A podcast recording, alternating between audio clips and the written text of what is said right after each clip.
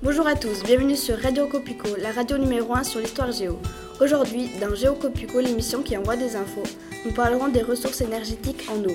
Nos journalistes accueilleront et interrogeront plusieurs spécialistes qui ont eu la gentillesse de répondre à notre invitation.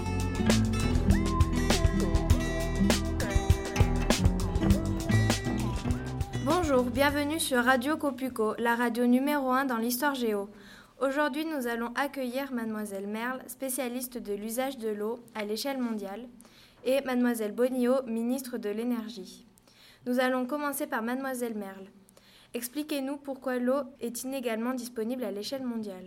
L'eau est inégalement disponible selon l'espace, avec le climat, selon le temps, avec les saisons et selon le niveau de développement.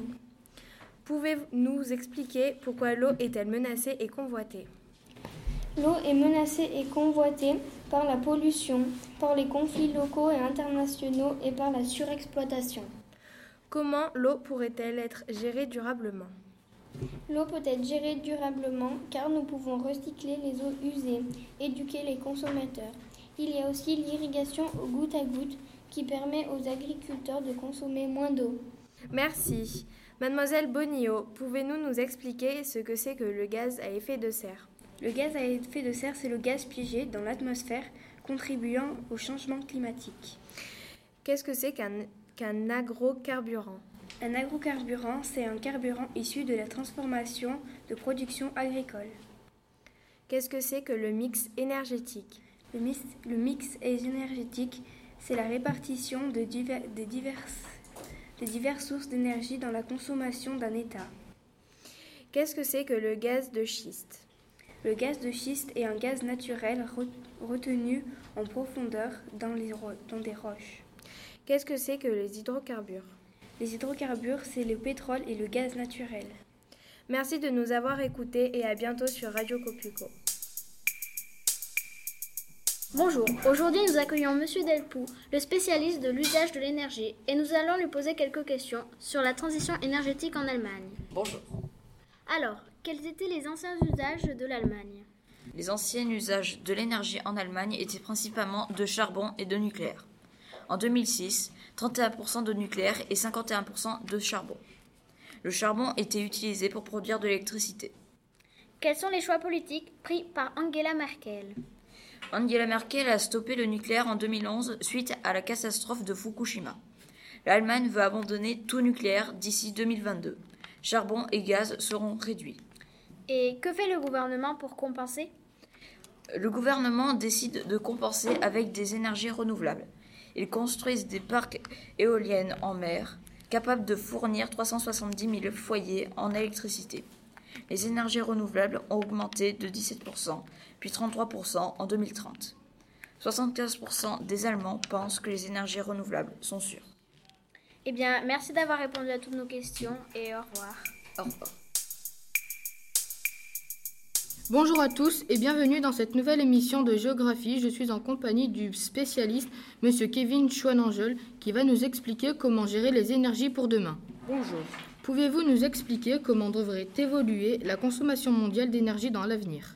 La consommation mondiale va augmenter d'ici 2035. Et pourquoi? Parce qu'on va passer de 13 491 millions de tonnes équivalent en pétrole à 17 387 soit plus de 30% d'augmentation environ. La répartition restera stable car 75% des énergies seront fossiles comme aujourd'hui. Les énergies renouvelables vont, vont augmenter de 13 à 18%.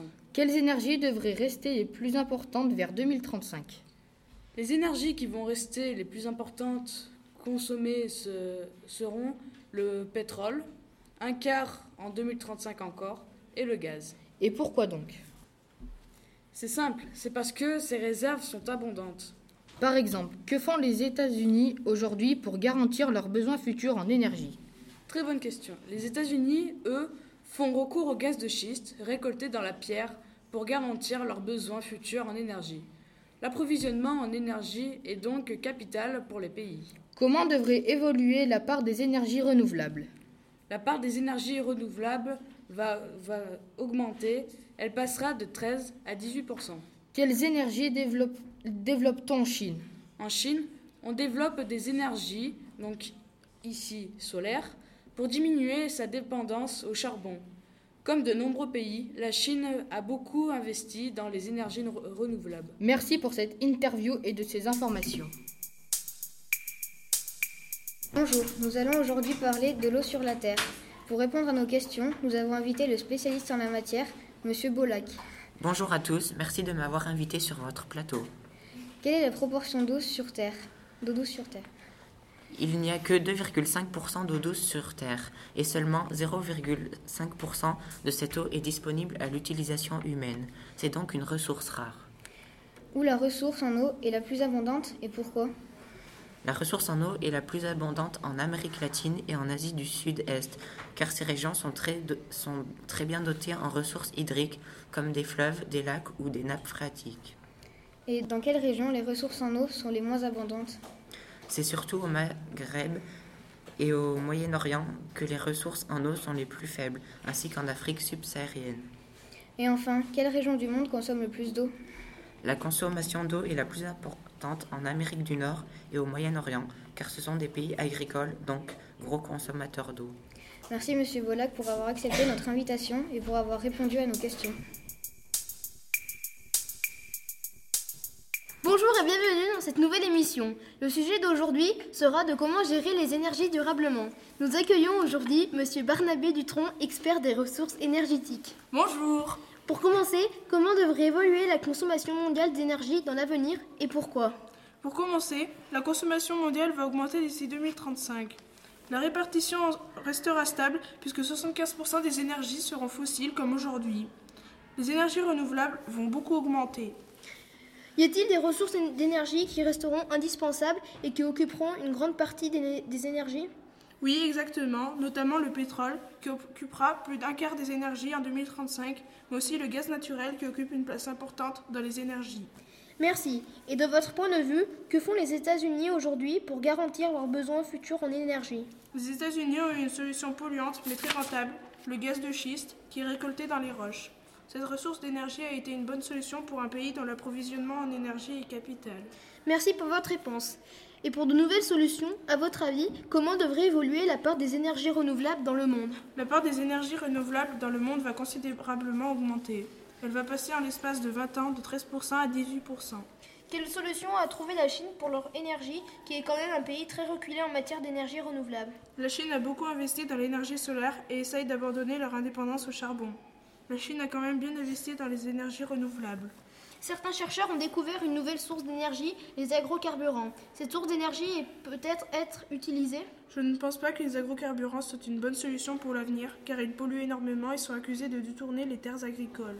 Merci d'avoir répondu à toutes nos questions et à bientôt.